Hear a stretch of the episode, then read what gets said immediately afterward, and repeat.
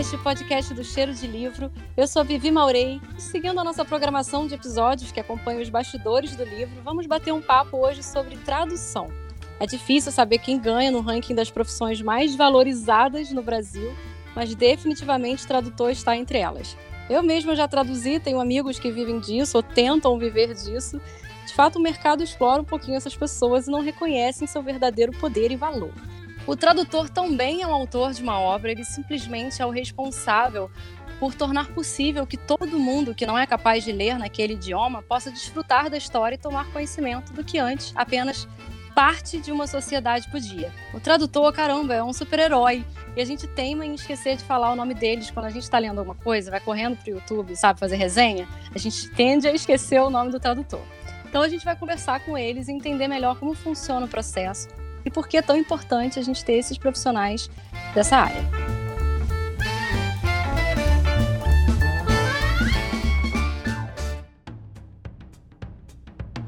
São os convidados de hoje. Cláudia Belassoff. Se eu falar errado, vocês me corrijam, por favor. Cláudia Belassoff, Nathalie Gerhardt, PT Rissati e Regiane Vinarski. Então estamos todos aqui para bater um papo. Eu queria começar, assim, queria começar a fazer uma pergunta, mas vocês, quem quiser começar pode falar. Qual a importância do tradutor para o mundo? Para o Brasil, principalmente, que está falando da língua, da língua brasileira, da língua portuguesa no Brasil. E como é o dia a dia de um tradutor? Espera aí que eu quero, eu quero procurar a frase do Saramago para explicar o que, que é. Quem faz a literatura uh, nacional são os escritores e quem faz a literatura mundial são os tradutores. Uh, isso. Então a gente já meio que definiu a importância do tradutor aí. É, é mais ou menos isso, mas é, é, o Saramago fala isso. E eu acho que ele tem, tem toda razão, porque é, se a gente pensar em tradução como um todo, nós não teríamos acesso à filosofia que a gente tem, acesso aos tratados matemáticos, aos, a, a física. Eu já estou saindo da literatura para mostrar mesmo a importância. E eu sempre falo muito para quando, quando eu estou dando aula, alguma palestra, qualquer coisa que você olhar, praticamente qualquer coisa que você olhar, precisou de tradução.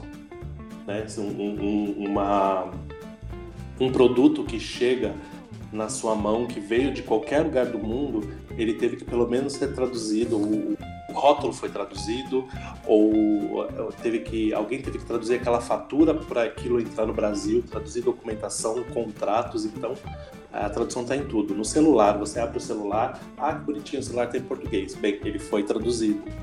Então, tudo, então tudo precisa, praticamente tudo precisa de tradução. Muita gente acha que traduzir é só passar uma palavra de um idioma para o outro, mas é muito mais. A gente passa ideia, a gente passa contexto e a gente passa cultura. Muitas vezes a gente tem que fazer adaptações é, no texto para que esse texto se torne legível para o leitor brasileiro, né? Questões culturais e tudo, lógico que dentro de um limite, dentro da, uh, das orientações da editora, mas isso tudo faz parte do nosso trabalho. Então a gente precisa ler muito, a gente precisa ter muita cultura até para entender o que a gente está lendo no original.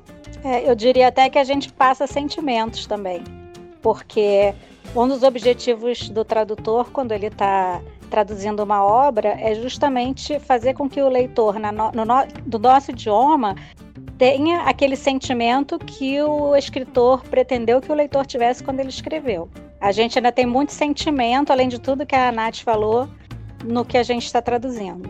Vocês acham que tradução é um superpoder? Eu acho. Eu acho que é um superpoder e assim, é muito engraçado porque o Enzo sempre me pergunta assim: mãe, qual o superpoder que você gostaria de ter? Aí eu falo: entender todas as línguas do mundo e conseguir traduzir todas as línguas do mundo.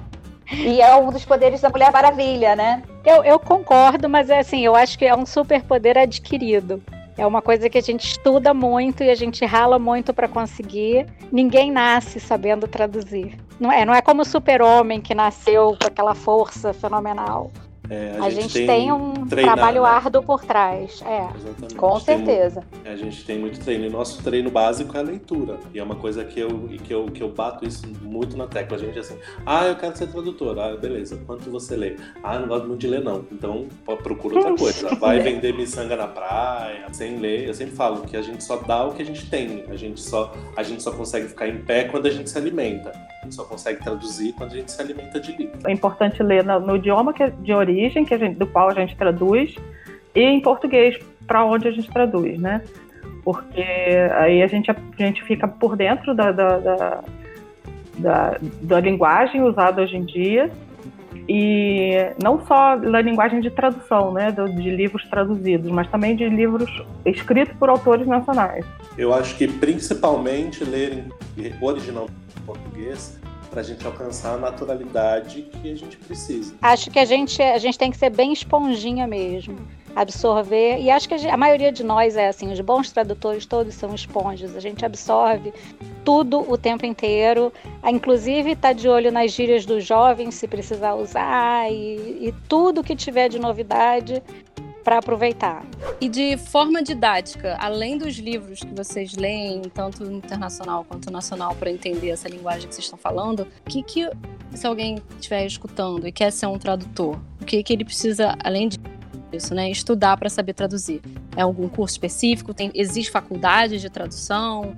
Existe, tem que viajar para o exterior para aprender tradução? Como é que é feito? Que, que, que, de onde surge esse, essa formação tradutor? Existem vários caminhos. Cada um de nós aqui tem um muito diferente. Então, eu fiz letras com habilitação em tradução pela PUC. Eu acho que a Nath, de todas nós, é que seguiu o caminho mais. É, Não, eu fiz o Mais mesmo. certinho. Ah, você Não, fez tradução também? Eu fiz tradução também. E, e tem a pós-graduação também da PUC, que assim, muita gente fez e, e gosta, né? Gostou muito. Que é, por exemplo, pessoas que vêm de outras carreiras e tudo, e que aí decidem pela tradução eu acho que também é um bom caminho. E hoje em dia também tem vários cursos EAD, é, tem oficinas e tudo, porque assim, como não é uma profissão regulamentada, ou seja, a pessoa não precisa fazer faculdade para exercer, é, existem vários caminhos. Eu acho que o importante para quem quer ser tradutor é buscar o seu caminho, mas que vai ser árduo, vai precisar ler muito, vai precisar estudar, até para entender tudo que está em volta do, do, trabalho, né? Que a gente são muitos detalhes. Eu, eu sigo mais ou menos o, o, o caminho que a Nath fez. Eu fiz é, letras com habilitação em tradução na Unibero, né, na extinta Unibero aqui de São Paulo e fiz na sequência, na sequência não, alguns anos depois eu fiz a pós-graduação em tradução, que era uma pós muito provavelmente parecida com a da PUC do Rio, mas aqui na USP, que era uma pós-graduação lato sensu em tradução do alemão. E essa foi, foi o meu. E agora eu tô aqui dando uma ensaiada para ir para o mestrado em tradução. Então esse é um, um, um, desejo já, até porque hoje dou aula também, eu dou aula na, na pós da Estácio, né, na pós de tradução da Estácio, é, eu sou responsável pelo módulo de tradução literária. Então, tenho esse caminho aí que, que eu trilhei. Sou formada em administração de empresas, absolutamente nada a ver com tradução. e depois fui fazendo mil cursinhos é, avulsos, né, livres. Nunca fiz pós nem mestrado, embora é, o mestrado esteja em uma meta e muitos congressos, muitas participações em palestras, né? Então fui aprendendo assim na marra mesmo, na, na, concursos avulsos. É, acho que quem deu mais volta aqui fui eu. eu fui fazer engenharia química quando eu terminei o colégio, e mas não terminei. Mudei para produção editorial um pouco depois. Me preparei para trabalhar com livros, que era o meu sonho, trabalhar em editora. E mesmo assim, eu não fui trabalhar em editora. Eu fiz licenciatura de inglês paralelamente e fui dar aula de inglês. Dei aula por 10 anos. E só depois que a minha filha nasceu é que eu decidi que eu não queria mais dar aula e, e decidi correr atrás do sonho da tradução. E aí hum. eu estudei por conta própria. Eu corri atrás sozinha, em casa, é, procurando material e fazendo curso. Comecei com legendagem e depois é que eu fui parar no de livros que era o que eu realmente queria. Mas foi um caminho longo. Vocês acham que o tradutor é desvalorizado no mercado? é, então.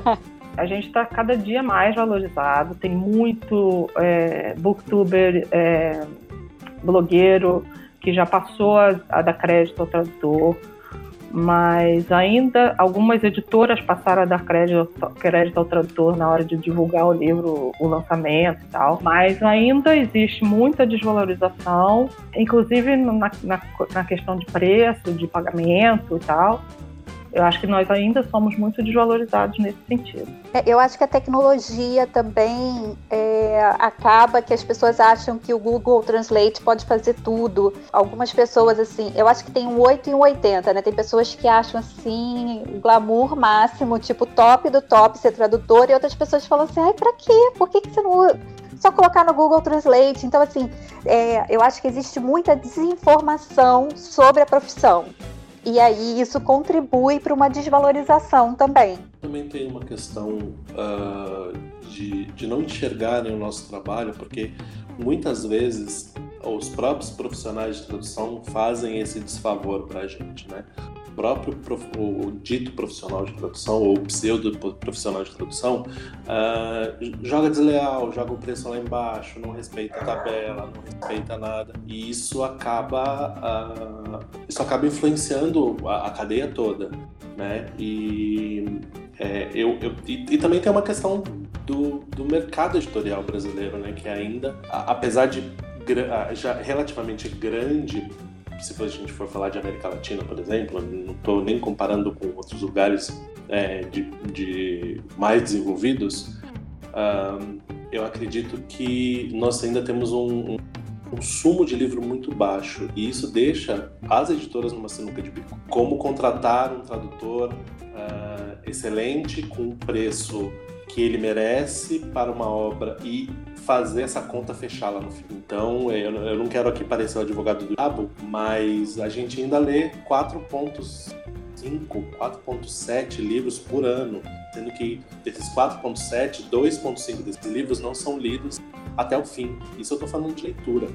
Uma pesquisa da, da, da, FECO, da FEComércio, se não me engano, do Rio de Janeiro, acho que de 2017, chegou à conclusão, chegou ao resultado de que 70% das pessoas no Brasil não compraram nenhum livro em 2017. Então, é, é, é um mercado ainda bastante complicado e eu acho que a gente não tem só que é, cada vez mais conscientizar as pessoas da nossa importância, não só para o mercado editorial, mas para a cultura de forma geral, mas também é, batalhar para que esse número aumente. É, tem uma outra coisa que eu vejo também que me incomoda um pouco. É, as pessoas não falam muito, mas eu acho que existe dentro de algumas editoras, eu vou salientar aqui algumas, uma, uma visão de que o leitor não liga para o resultado final do texto. Ele não se importa muito com a qualidade da escrita. E aí ele não vê, assim, tem, tem, editoras que para elas não faz diferença manter um, um, profissional que, que já ficou comprovado que não produz um texto de qualidade. Ah, já estou acostumado, então vou manter, vai ficando aí e fica por isso mesmo. E eu, enquanto que eu acho que o ideal seria o mercado ir se acertando e se firmando com as pessoas que apresentam um trabalho de qualidade. Mas a gente que está aí, a gente sabe muito bem que não é bem assim.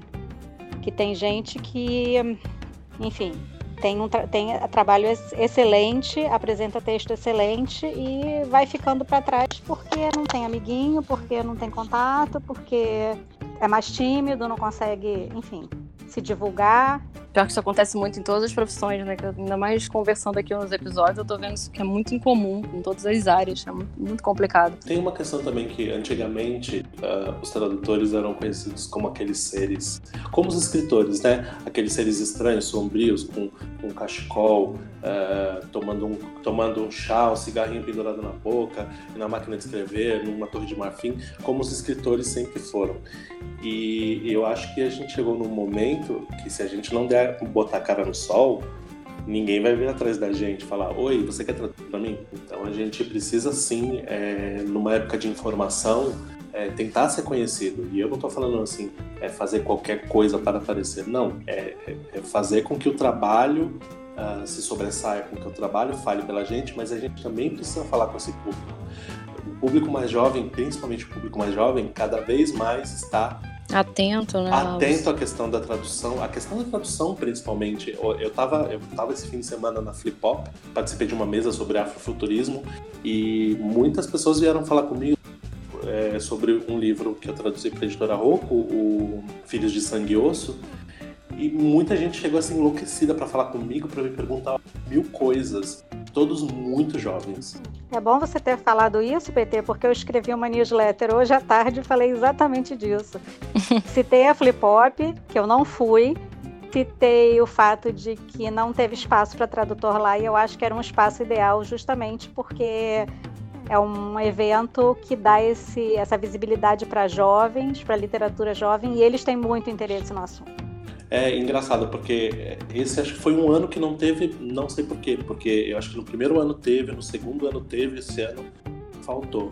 Mas engraçado porque é, alguns colegas tradutores e editores lá, e, e sempre conversando com os jovens que vieram tirar dúvidas, como você traduziu isso?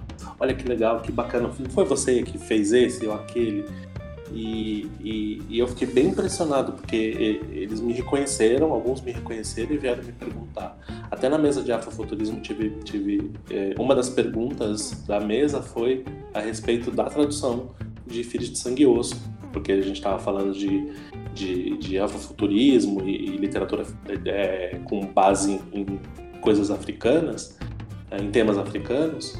E uma das perguntas era com relação à tradução, a tradução dos termos Yorubá e, e as decisões que a gente tomou durante o, o, o, trabalho e eu fiquei bem impressionado assim com esse interesse. Uma das coisas também que contribuem para é, a desvalorização da nossa profissão é que parece que só lembram do tradutor para criticar, tipo é, para apontar erro e tudo, até nos próprios grupos de tradução que a gente vê é, no Facebook e tudo, o pessoal gosta de divulgar, olha como que, que isso saiu e tudo. Então, assim, é uma coisa de ficar jogando pedra o tempo todo e parece que o trabalho do tradutor só aparece quando realmente acontece Exatamente, para falar mal. Até o, o, o William Casemiro da, da Translators 101 acabou fazendo um grupo no Facebook chamado WoW é, Mandou Bem Tradutor, em que é exatamente um movimento contrário a esse. É para a gente elogiar o trabalho de colegas, colegas que fizeram um bom trabalho, e, e, a gente nem sofre tanto com isso. Quem sofre mais com isso é o pessoal do audiovisual, né? o pessoal da tradução de legendas. Como eles sofrem com, com essa injustiça, porque porque as pessoas não conhecem exatamente o desconhecimento da nossa profissão. Então, por isso que eu acho que a gente tem que cada vez mais dar cara para bater, como a Regina está fazendo com a newsletter, como a Cláudia já fez com, com vídeo, como a Nath faz com vídeo. Então, eu acho que é, a gente precisa é, ter essa postura de: oi, a gente existe, a gente está aqui e é isso que a gente faz cada vez mais para que, inclusive para que as pessoas comecem a cobrar das editoras. Ou eu traduzi, eu acabei de ler um livro e tá uma porcaria. Eu lembro há pouco tempo, não vou citar nomes aqui, mas de uma editora que teve que fazer um recall de livros.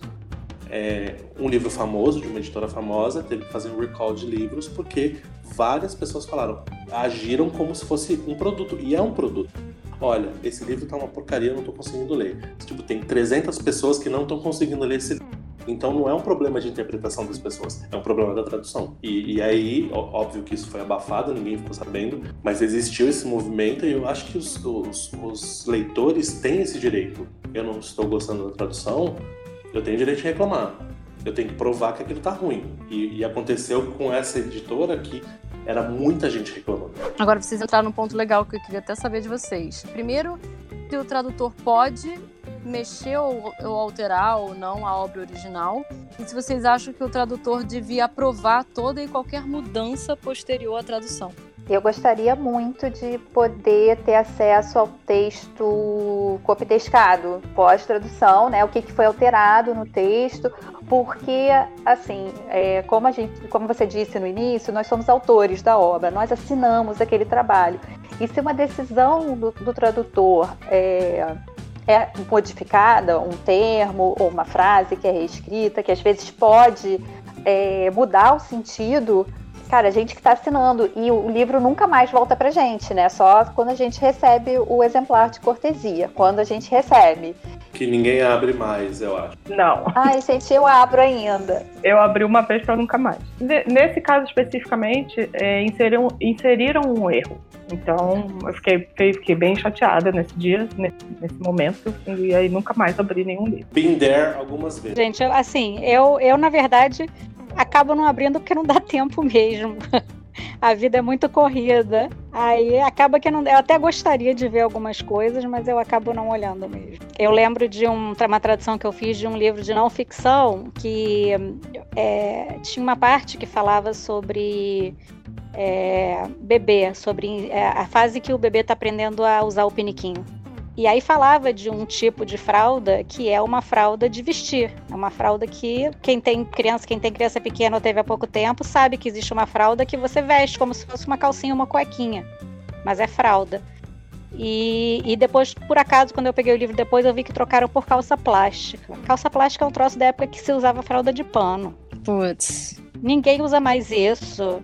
E assim, a pessoa que mexeu nisso certamente era uma pessoa mais velha que estava meio distante do universo de bebês. Eu tinha uma filha pequena, eu sabia o que eu estava escrevendo. Se isso tivesse voltado para mim, eu teria como falar: não, olha só, não é calça plástica, calça plástica é outra coisa.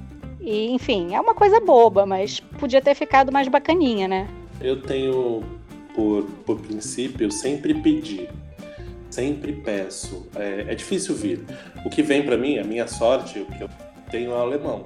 Então, alemão, como dificilmente alguém da editora fala alemão, ou se fala, fala pouco, acaba voltando para mim para eu aprovar. Mas ainda assim, tem muito questionamento nas, nas minhas aprovações. E, de qualquer forma, volta. E, e, e algumas coisas em inglês têm começado a voltar, talvez porque o alemão volta. Então, ah, já que o alemão volta, manda o inglês também mas não são todas as editoras, são poucas editoras. Tem uma que é praxe, e eu acho que até vou dar o nome aqui, porque eu acho uma coisa bem bacana, que é a editora Aleph.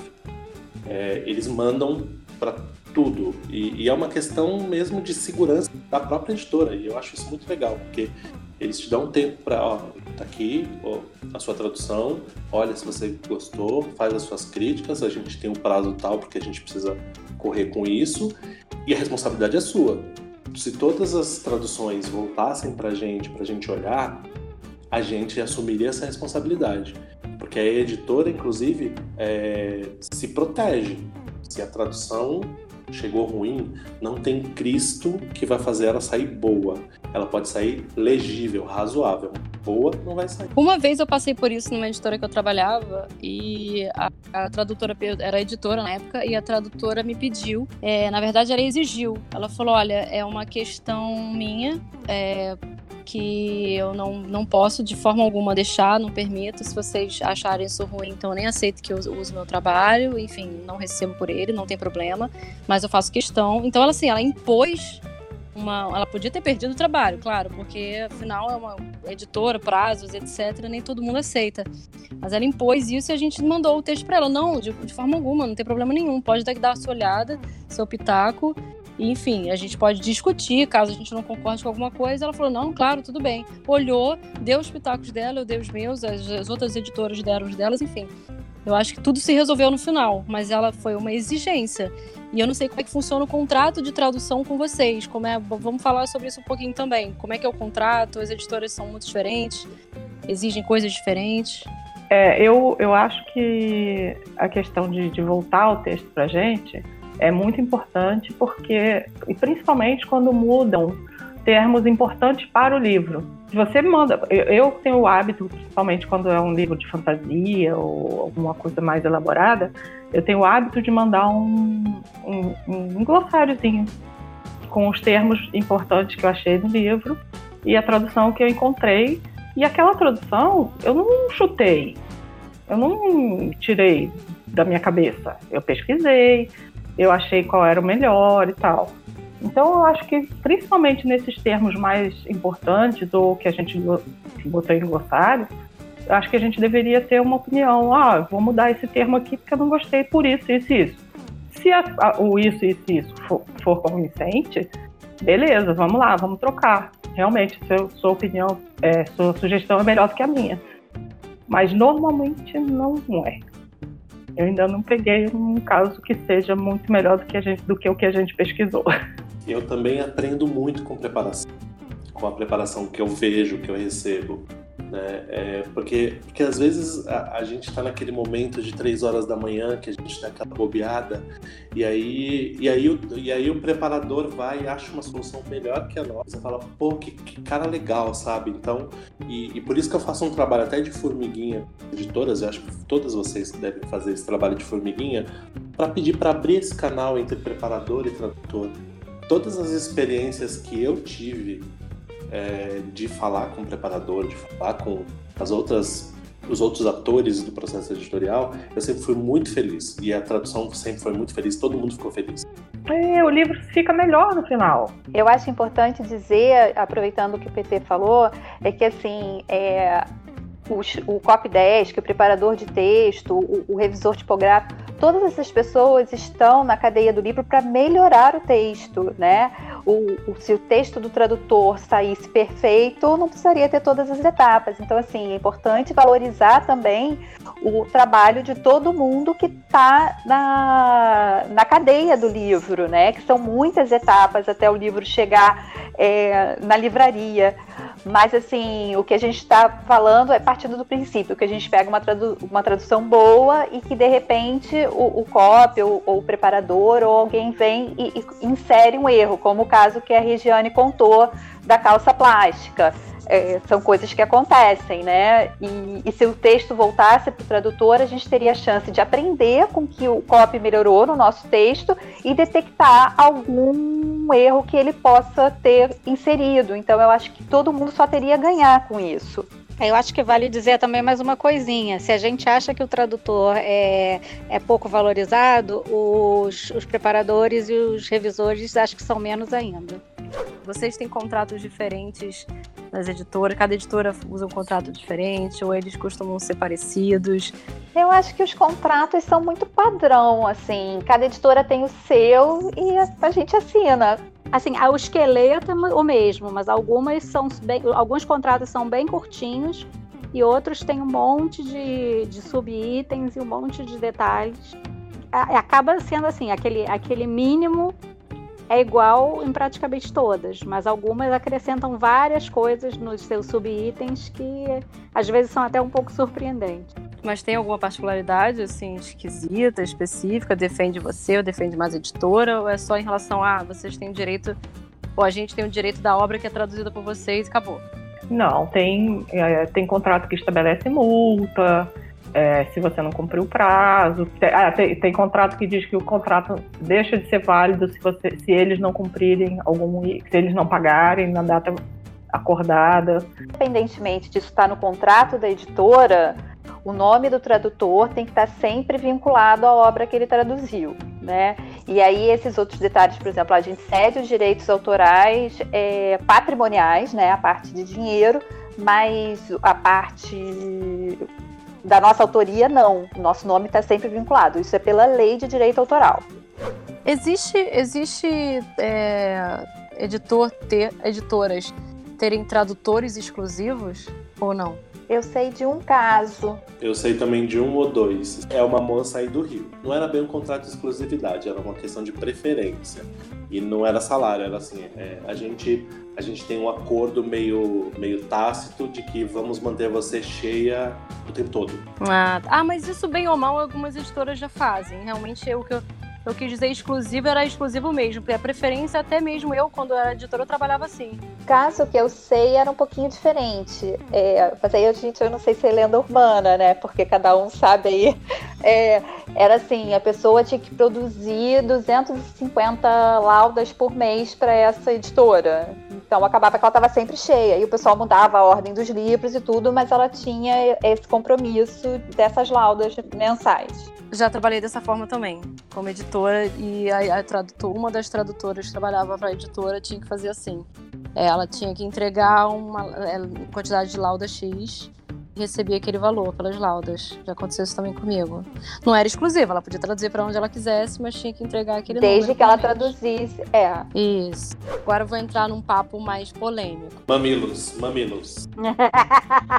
eu quero saber se vocês acham que é antiético terceirizar o trabalho da tradução, já que o livro vai sair com o nome de vocês e não dessa pessoa, né? Mas seria, ter, seria terceirizado. O que vocês acham disso em relação à tradução, a ser um tradutor ético ou ética de um tradutor? O que, que isso significa? Olha, acho que a primeira coisa que eu posso dizer é o seguinte: muitos contratos dizem no contrato que você você assina dizendo que você é o responsável por aquela tradução, você e só você. A partir do momento que você tem um contrato desse, eu já acho que você está violando seu contrato se você terceirizar. Pode ser que ninguém nunca saiba, mas você está violando seu contrato, porque você assinou lá que você é o autor daquela tradução e você foi o contratado. Exatamente. É, eu já, já aconteceu, por exemplo, meu caso de eu receber um, uma proposta e, e ser muito boa e eu não ter tempo e eu falar para a editora, editora, eu tô sem tempo, eu quero ficar com a obra, então eu vou convidar a minha colega X, que eu sei que é extremamente competente, etc, etc. Vocês concordam? E eu acho que essa seria uma postura de um tradutor ético. Para responder isso, por exemplo, Vivi, é, a Calliope, nós somos três tradutoras, né? Então, por exemplo, é, já aconteceu de um cliente procurar, me procurar, falar assim, Nathalie, queria que você traduzisse esse livro e tal. Eu falei assim, olha, eu realmente não tenho como, como pegar, mas eu tenho a minha sócia que pode pegar. Você quer? E aí a, pessoa entra em contato direto com a Michelle. É, para combinar prazo, para combinar tudo, e aí a nota fiscal sai pela Calíope, tudo, mas aí a tradução é assinada pela Michelle, tudo, a negociação de prazo, é tudo feito, porque, assim, como eu já fui editora, eu sei o que eu espero do trabalho, então se uma pessoa está procurando o, o, trabalho, por exemplo, ah, vou contratar a Regiane, a pessoa conhece o trabalho dela e tudo, e aí de repente se vai para uma outra, cada tradutor tem as suas características, não, tem, não existe um tradutor igual ao outro. É porque a gente é escritor, inclusive, né? A gente tem Exatamente. nosso estilo de escrita. Quem conhece o trabalho da gente, os, os editores que estão com a gente há muito tempo, sabem identificar o texto. Gente, a Paula identifica a fonte que a gente usa. Essa história da Paula é antiga. Eu nunca mudei a minha por causa dela, porque ela falou, ah, já reconheço a sua fonte. É, eu acho bem, bem complicado essa coisa de terceirizar é, tradução exatamente pelos motivos que a Regiane citou. De, de, que você, quando você assina o contrato, você diz que a tradução é sua. Então é complicado você repassar para alguém. Eu queria saber melhor de cada um. Como é que é o dia a dia? Quantos livros um tradutor consegue traduzir? Por mês, se é que consegue traduzir mais de um por mês, e a Nani talvez diga que sim. É, coisas, eu quero, eu quero matemática, eu quero coisas básicas, assim, quantas palavras em média você traduz por dia, é, enfim, qual é o dia a dia de cada um de vocês? Nossa, Vivi, eu acho que é um grande depende, porque depende, no meu caso, depende do idioma, depende do assunto, depende do, uh, do que eu já tenho para fazer, depende de muita coisa. Assim. Uh, o que eu posso dizer é que, para mim, alemão é, me custa o dobro do tempo, mas me dá o dobro de prazer. Hum, eu não sei as colegas, mas o início do livro é sempre mais lento. Com certeza. Né? Pra, até você pegar o jeito, a, a voz do autor, é, entender os personagens, esse início é muito lento.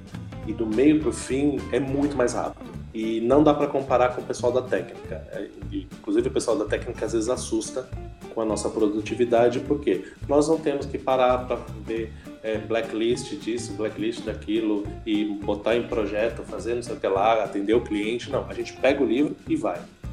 Então a nossa produtividade acaba sendo um pouco maior do que do pessoal da técnica. Pelo menos essa, isso é o que eu ouço. Inclusive, algumas vezes a gente passa meses sem ter o contato com o editor porque não precisa. Só você só vai voltar a falar com ele talvez na entrega, talvez um pouco antes para tirar uma dúvida, dependendo do livro. É, então o início geralmente é, é, é, lento, chuto aí duas mil palavras hora. Não, hora não, gente. Ó, tô, tô falando besteira. Duas mil palavras dia, assim, mas e, sei lá, se chegamos a 5, 6 mil palavras dia quando o trabalho engrena. O pessoal às vezes fala, fala tantas laudas por dia, mas eu, eu, quando eu recebo um livro e vou calcular meu prazo, eu faço tudo com base em palavra. Eu tenho, assim, é, uma coisa que o PT falou que é, que é totalmente verdade é que, obviamente, depende da dificuldade do livro, depende do tamanho do prazo, mas considerando um livro médio, normal, um prazo bom, eu me planejo para fazer é, 3 mil palavras mais ou menos por dia de um livro. Eu levo duas horas, duas horas e meia para isso. E eu sempre trabalho em mais de um livro de cada vez. Porque para mim rende melhor. Eu faço melhor. É, se, eu, se eu pegar, sei lá, se eu tentar fazer é, 6 mil palavras do mesmo livro, vai chegar uma hora que eu vou começar a ficar cansada e vou ficar lenta. Se eu fizer duas mil ou três mil e eu parar e descansar e fizer outra coisa e voltar e pegar outro livro, eu vou render muito melhor. Para mim funciona super bem. É, eu troco de livro e de idioma para poder uma coisa descansa da outra. É, aí eu me planejo desse jeito e meu dia assim, eu, né, eu sou tenho uma filha, tenho cuido de casa, então eu me, me, meu dia funciona em volta dos horários dela. Então, quando ela está na escola, eu estou trabalhando. Aí tem hora de buscar, eu tenho que parar para buscar, botar almoço. Então, eu vou encaixando meus, meus pedacinhos de trabalho nisso. É por isso que eu gosto de ter essa divisão também e separar por livro, que aí eu consigo encaixar e funcionar de uma forma que para mim rende bem. É, no o meu dia a dia eu, eu sinto que eu produzo muito melhor de manhã. Então eu gosto de sentar realmente. O Enzo está na escola nesse horário, então assim a minha melhor produtividade eu consigo traduzir aí umas 3, 4 mil palavras de manhã Aí à tarde já, eu já fico mais lenta, depois do almoço, eu acho que tem mais, interrup... tem mais interrupção, né? Eu acho que à tarde as pessoas ligam mais, eu não sei o que, que acontece à tarde. Então, geralmente eu começo com os livros que eu tenho prazo, assim, tudo que eu tenho prazo mais próximo, eu faço de manhã. Eu sou o contrário da Nathalie. Eu simplesmente não sou ninguém de manhã, eu não existo. Meu cérebro não funciona, nem se, se eu socar minha cabeça, o cérebro não pega no tranco, não adianta. Então, assim, só trabalho de manhã se eu estiver fazendo uma revisão, por exemplo, que é uma coisa mais tranquila. E aí eu reservo as minhas manhãs para tentar fazer exercício, para arrumar a casa, para fazer coisas é, mais práticas, né? E aí mais para lá para as 11, assim, o cérebro já está ok, vamos funcionar. Então é o horário que eu começo a trabalhar. Isso quando eu não estou fazendo é, exercício, né? Que eu normalmente chego em casa tipo meio-dia, assim, para poder é, começar a almoçar e começar a trabalhar. E aí eu vou até de noite, a hora que der, não, não tenho não tenho limite, assim, contanto que eu cumpra as minhas as minhas metas, né, do dia. Então não, não tem problema com ficar até mais tarde e tal. Embora eu esteja meio velha, esteja ficando meio ceguinha e tal. Ah, mas é isso, eu, eu prefiro trabalhar tarde e noite do que de manhã. E a pergunta que não quer calar, quanto em média ganha um tradutor? Não tem média. É, é complicado, porque um, um mês você faz um, um, livro enorme, outro mês você faz meio livro. Depende de quantos livros você está fazendo. E é melhor a gente até falar disso em lauda, né? E hoje em dia todas as editoras estão trabalhando com lauda de 2 mil caracteres com espaço, ou não? Alguma está trabalhando com diferente? Não. 2.100, tem 1.700. Tem 1.400, 1.100. Nossa, eu achando que tinham, tinham padronizado essa bosta. Não. Não, assim, acho que eu trabalho, a maioria é 2000 ou 2100. Sim, Quase todas que eu trabalho. Eu também. Eu não trabalho com nenhuma que não seja 2000 ou 2100. Eu trabalho com uma que são 1.700, só que elas pagam um pouquinho menos, mas quando você faz a conta pelo preço da lauda, dá mais ou menos a mesma coisa. E as laudas estão em qual média? Tá 28, 30, 32, 40? Quanto é que tá hoje em dia? 20, 23, 25, 27. depende. É, 30. É, depende. Tem, tem editora que paga. Ah, teve uma editora uma época que estava oferecendo 10, 12. Então tem de tudo. Mas a gente não pega essas de 10 não, e 12. Mas, não, mas com certeza. Eu não. É, naquela pergunta que você falou da terceirização, eu construí meu nome justamente para eu não precisar pegar uma lauda de 10 reais, né? Exatamente. Assim, eu ralei a beça justamente para eu poder recusar essas e ficar nas laudas melhores, nas Exatamente. laudas num patamar razoável. Mas também tem uma questão do, como eu falei, né? A vida de tradutor é um grande depende. Às vezes você quer aquele livro, uh, não está pagando, obviamente, não está pagando 10 reais, mas não está pagando o preço que você recebe normalmente. Sim. Mas é um livro que aí você, você quer aceita. fazer. E aí você negocia, ó, oh, beleza, quero esse livro, mas eu preciso de prazo para você não atrapalhar o meu cliente bom que vem me pagando dobro. E me pagando mais. Então é, é tudo uma questão de negociação. Considerações finais de todos. Cara, a tradução é uma profissão muito, muito linda, mas que exige muito da gente, assim. Tem que estar sempre se atualizando, sempre estudando. E também não tem muito essa que as pessoas acham assim: ah, você trabalha de home office, você pode ir para praia, você pode ir para o shopping, você pode ir para o clube, você pode levar seu filho para escola, para inglês. E aí, assim, que horas você trabalha, né? Então, assim, é preciso muita disciplina, muito amor pelo seu trabalho mesmo, porque é, exige muito, muito da gente. Eu chego no final do dia, assim, cansada mesmo, assim, mentalmente cansada, assim, precisando dar uma descansada, fazer alguma coisa, assim. Eu tenho feito tricô para desestressar e para descansar a mente, que é uma coisa bem meditativa porque realmente exige muita concentração e muita disciplina. Eu fico cansada também, mas não fico com esse cansaço todo mental, não. O que cansa muito são os meus olhos. Eu fico, chego no, no fim da noite, eu tô com o olho ardendo e, e não enxergo mais tão bem. Cansa bastante os meus olhos. O resto, sim, dá para levar. Mas engraçado, eu, eu, gosto muito de ler, mas eu não estou conseguindo ler por prazer, porque quando eu chego, é, quando eu acabo de trabalhar, eu não quero ver letrinhas, não, eu quero ver imagens. Estou bem frustrada assim de não conseguir mais ler tanto quanto eu gostava, de, quanto eu gostaria. Uma coisa que eu queria para completar o que a Nath falou sobre ser tradutor, você tem que gostar muito de pesquisar, tem que saber pesquisar, tem que saber é, fuçar internet, livro, consultar pessoas e pesquisa faz parte do nosso trabalho todos os dias e pesquisas inesperadas.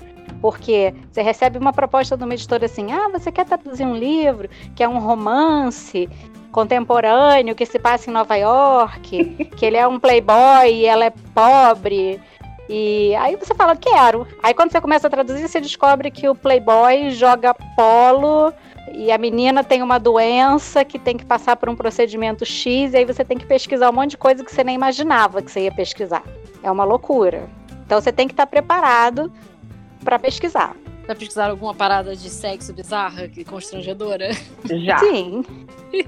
É, quando, quando eu mexo muito com a questão da Segunda Guerra, como já falei. E sempre no meu, no meu LinkedIn aparece a Polícia Federal. Oh, oh sempre tem um agente da Polícia Federal entrando para olhar. Porque eu pesquiso arma, eu pesquiso muita arma, muita, muita arma. Então é direto, tem lá o, o, ou, ou, da, ou da Delegacia de Crimes, de crimes Cibernéticos ou alguém da Polícia Federal. Ai, que medo. Aí, é, aí depois de, sei lá, dois meses que eles ficam entrando, entrando, entrando, vem que eu coloco nos meus projetos lá, eu coloco os livros, né, traduzir. Aí tá lá, livro tal, Segunda Guerra, papapá, aí para. Aí depois de um tempo volta. E eu não tenho o que fazer, né? Mas eu, eu acho que a tradução é, ela é apaixonante porque você aprende todo dia. Posso dizer, eu estou uh, desde, desde, desde 2000 uh, trabalhando com texto, até um pouco antes trabalhando com texto, né? Uh, fui revisor na, Sicília, na, na, antiga Siciliano em 98, depois ficou um tempo longe dos textos, voltei depois nos 2000 e eu aprendi pelo menos uma, uma palavra, uma expressão, um jeito de falar, alguma coisa nova nesses quase 20 anos de profissão, de, de, de, mexendo com texto, eu sempre aprendo uma coisa nova. Então ela é apaixonante por isso, não tem muita rotina, uh, pelo menos no nosso, no nosso tipo de tradução, a gente não tem muita rotina uh, de trabalho, é sempre uma aventura nova, sempre uma, uma, uma questão nova que vai aparecer eh, para a gente pensar, para a gente refletir. Por isso é uma profissão tão apaixonante, assim e, e ao mesmo tempo tão complicado, complexo. E por isso que muita gente não entende como você faz isso, né? É, é uma paixão mesmo, mas não é uma paixão fácil. Para quem quer ser tradutor, quem gosta da profissão e tal, apesar de eu não estar conseguindo ler depois do trabalho, é, leia muito. Leia em português, leia em inglês, leia no idioma do qual você quer traduzir. Leia muito, muito, muito. Leia em é, livros originais em português, livros originais em inglês, livros traduzidos para o inglês, traduzidos para outros idiomas que você entenda. E estude, principalmente, se você for traduzir para português, estude português. Porque tem tradutor por aí que comete cada erro de português que você tem vontade de chorar. Que não deveria, assim, jamais é, cometer esses erros. Então, uh, isso é muito valorizado também pelas, pelas editoras, porque você dá menos trabalho. Quando você escreve bem em português, você dá menos trabalho para o copydesk, para o revisor, etc. Aí, outra coisa que eu queria dizer também: conheçam os tradutores, gente. Não é só acreditem, não é só olhem quem é o tradutor do livro que você lê, mas conheçam os tradutores, se vocês puderem. Tanta gente bacana fazendo trabalho bonito, a gente tem tantos colegas bons. É, eu teria vários nomes de pessoas que eu conheço, outros que eu não conheço, mas cujo trabalho eu admiro por causa dos livros que eu leio. Então, conheçam os tradutores, conheçam os profissionais que trabalham no livro, conheçam as editoras, a linha de cada editora. Se você quer trabalhar com isso, você tem que conhecer e saber o que, que você quer fazer, o que, que te interessa. Você não vai chegar numa editora de autoajuda se você quer traduzir é, livro de literatura de ficção, por exemplo. Você tem que conhecer. Ou então, se você está afim de topar tudo, ok. Mas a questão é, você tem que conhecer, você tem que saber, conhecer aquele universo.